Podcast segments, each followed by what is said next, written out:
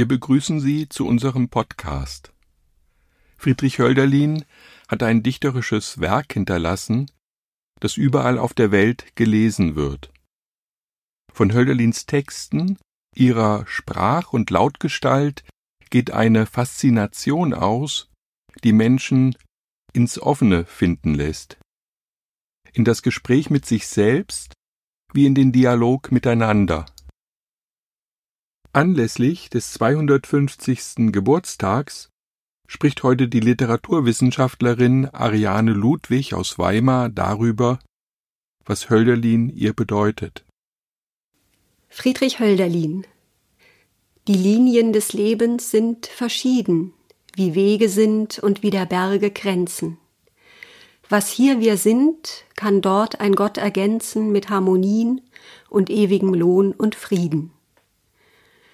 Entstanden sind diese Verse in der zweiten Hälfte von Hölderlins Leben, in der Zeit, die der Dichter von 1807 bis zu seinem Tod im Jahre 1843 in der Obhut des Schreinermeisters Ernst Zimmer und dessen Familie in Tübingen verbrachte. In einem Brief an Hölderlins Mutter vom 19. April 1812 berichtet Ernst Zimmer, Hölderlin habe die vier Verse mit Bleistift auf ein Brett notiert. Zimmer zitiert diese Verse in diesem Brief. In Hölderlins Handschrift kennen wir sie nicht. Ein Glücksfall ist die Überlieferung des Vierzeilers, denn viele der Poesien des späten Hölderlin sind verloren. Wie die meisten Dichtungen seiner 36 Jahre währenden Turmzeit schrieb Hölderlin auch die Linien des Lebens offenbar rasch und ohne Korrekturprozesse nieder. Zimmer erzählt Hölderlins Mutter im Aprilbrief des Jahres 1812 Sein dichterischer Geist zeigt sich noch immer tätig. So sah er bei mir eine Zeichnung von einem Tempel. Er sagte mir, ich sollte einen von Holz so machen.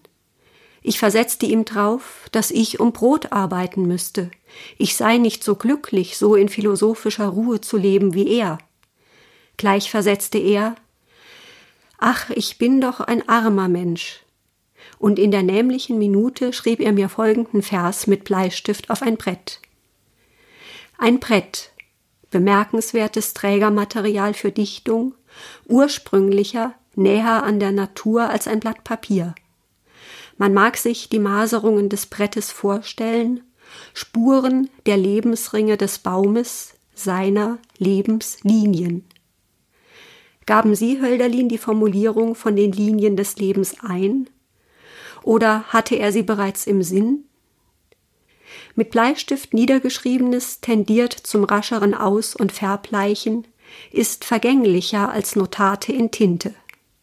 Der Bleistift ist oft der Stift für das Skizzieren erster Einfälle. Wie eine Skizze muten diese späten Verse Hölderlins auch in ihrer Feinheit an wie eine Skizze, die nicht vollendeter sein könnte. Als vollendete Skizze spiegelt sie das, wovon sie spricht.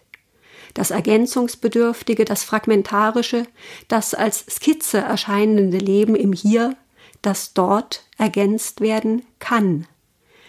In einer so berückenden Einfachheit kann vielleicht nur ein Dichter schreiben, der in der ersten Hälfte seines Lebens Werke von höchster Komplexität ersann.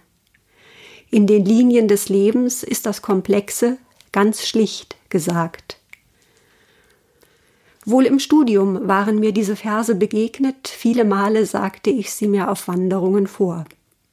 Die ersten beiden Verse vor allem schienen mir in ihren Bildern so besonders zum Wandern passend zu sein, weil sie den Pfad durch Wälder und Wiesen, die nahen und fernen Bergesketten in ihrer realen Gegenwärtigkeit ganz präsent und gleichzeitig zum Symbol für die Lebenswanderung werden lassen.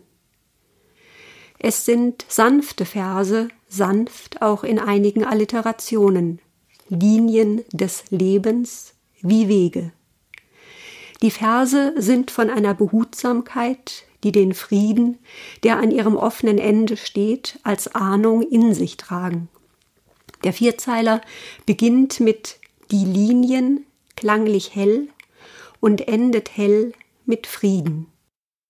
Frieden als Schlusswort der letzten Zeile wird mit verschieden zum umarmenden Reim, der den Paarreim Grenzen ergänzen, der in Jampen geschriebenen Mittelverse umschließt, als ob die Verschiedenheiten, Differenzen und Unvollständigkeiten in den Harmonien ineinanderklingender Verschlüsse geborgen wären.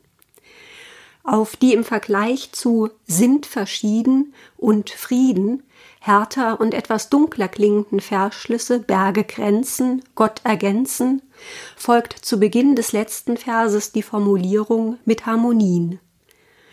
Das Dunklere wird nicht negiert, sondern integriert. Auch die Disharmonie ist Teil der Harmonie. Große Kunst wie die Musik Johann Sebastian Bachs und wie Hölderlins Dichtungen macht das deutlich. Faszinierend die Linienführung der ersten beiden Verse. Ich denke an chinesische Tuschezeichnungen. Von Hölderlin werden hier nur Linien, nur Konturen vor das innere Auge gestellt. Eigene Prägnanz gewinnen die Linien des Lebens in zwei Vergleichen in den Wegen und in den Linien der Bergesgipfel. Von den Wegen wird nicht gesagt, durch welche Gegend sie führen. Jeder kann sich den Weg imaginieren, den er geht, während er Hölderlins Verse liest und sie bedenkt. Die Wege kann man sich in der Ebene verlaufend oder in die Höhe führend vorstellen. Die Worte der Berge Grenzen drehen das Bild aus der Horizontale in die Vertikale und öffnen es in den unendlichen Raum der Himmelshöhe. Der Blick des Lesers wird in diesem zweiten Vers nach oben und ins Weite und Offene gelenkt. Grenze und Weite, Begrenzung und Öffnung scheinen ganz nah beieinander zu sein. Mir kommt der Schluss der schönen Müllerin und Schuberts Vertonung von Wilhelm Müllers Versen in den Sinn. Und der Himmel dort oben, wie ist er, so weit. In der zweiten Hälfte von Hölderlins Die Linien des Lebens schließt sich in der eigenen Konsequenz und Logik dieser Verse der Gedanke an eine Hinausbewegung aus dem Hier in ein Dort an, in dem alles Begrenzte ergänzt werden kann von einem Gott. Jedes Sein bedarf des Ergänztwerdens. Dieses kann, so sagen es Hölderlins Lebenslinien, in einem Dort gelingen der jambische Vers, in dem der Sprung vom Hier ins Dort erfolgt, besteht aus einer Folge von einsilbigen Worten, von denen bezeichnenderweise hier, sind, dort und Gott betont sind. Erst mit Ergänzen, dem letzten, mehrsilbigen Wort des Verses, auf das die einsilbigen Worte in einer gewissen Unruhe hinzustreben scheinen, mündet der Rhythmus in eine andere, ruhigere Bewegtheit. Was hier wir sind, kann dort ein Gott ergänzen. Indem unser Sein im Dort ergänzt werden kann, wird all das, was hier wir sind und worin wir gleichzeitig begrenzt sind, bejaht und nichts davon negiert. Die Grenzen werden ernst genommen, die Logik der Begrenzung wird in die der Ergänzung überführt. Der fließende Rhythmus von Ergänzen überspielt das Versende. Der zäsurlose Schlussvers mit Harmonien und ewigem Lohn und Frieden ist ein Vers von wiegender Bewegung wie ein tröstendes Wiegenlied, wie eine Berceuse. Des Trostes waren offenbar sowohl Zimmer als auch Hölderlin in den ersten Monaten des Jahres 1812 besonders bedürftig. Nach der Wiedergabe der Verse von den Lebenslinien berichtet Zimmer gegen Ende des Aprilbriefes an Hölderlins Mutter mit knappen Worten von dem Tod eines seiner Kinder unmittelbar nach der Geburt. Mehr als die Hälfte des vierseitigen Briefes besteht aus einem Bericht über eine schwere Erkrankung Hölderlins. Diesen Teil schließt Zimmer mit folgenden Worten. Ihre schöne Hoffnung, den lieben Sohn noch diesseits glücklich zu sehen, würde denn freilich leider, ach leider verschwinden. Doch komme es, wie es komme, so wird er gewiss doch jenseits beglückt werden.